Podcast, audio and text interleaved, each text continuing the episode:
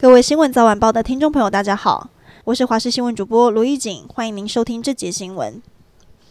国军又爆发违纪案件，陆军澎防部一名少校连长十四号休假外出喝酒，隔天严重宿醉，还开车上路，当场昏睡路中。警方把他摇醒后进行酒测，酒测值高达零点七九，涉犯公共危险罪。而这一名连长晋升少校还不到一个月，酒驾严重影响军方声誉，恐怕会被部队汰除。因为大雨的关系，台二十一线新中横公路距离塔塔加约三公里的路段发生落石坍方，交通双向阻断。因为天候不佳，还有浓雾，机具无法靠近抢通。预计明天清晨看天气状况再进场。也提醒前往新中横公路的游客，务必事先打电话给信义公务段或阿里山公务段确认路况。七一六凯道游行落幕，时代力量党主席王婉玉却意外成为讨论话题。王婉玉在出席致辞时，扮起在野党最大反派，先是披蓝打绿，获得底下一片喝彩。不过，当骂到民众党总统参选人柯文哲时，却接连被比到赞需下台，甚至有民众怒呛“小绿下台，小灯泡滚”等等字眼。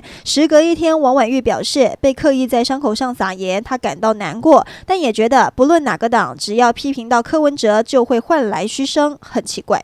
嘉义庙会酿成重大意外，造成二十八人受伤，爆炸原因众说纷纭。一开始认定是高温导致垃圾堆自燃气爆，但经过调查后，警方不排除可能是炮竹不慎落地引发爆炸。不过一般人的既定想法，灰烬只是起火燃烧，照理说不会有这么大的爆炸威力。但经过我们实际询问了物理老师之后，他坦言，可能是因为垃圾堆里有未用尽的气瓶，本来就处于高压状态。掉落的炮竹引燃可燃物温度又提高，高温高压情况下，整个承受不住才引爆。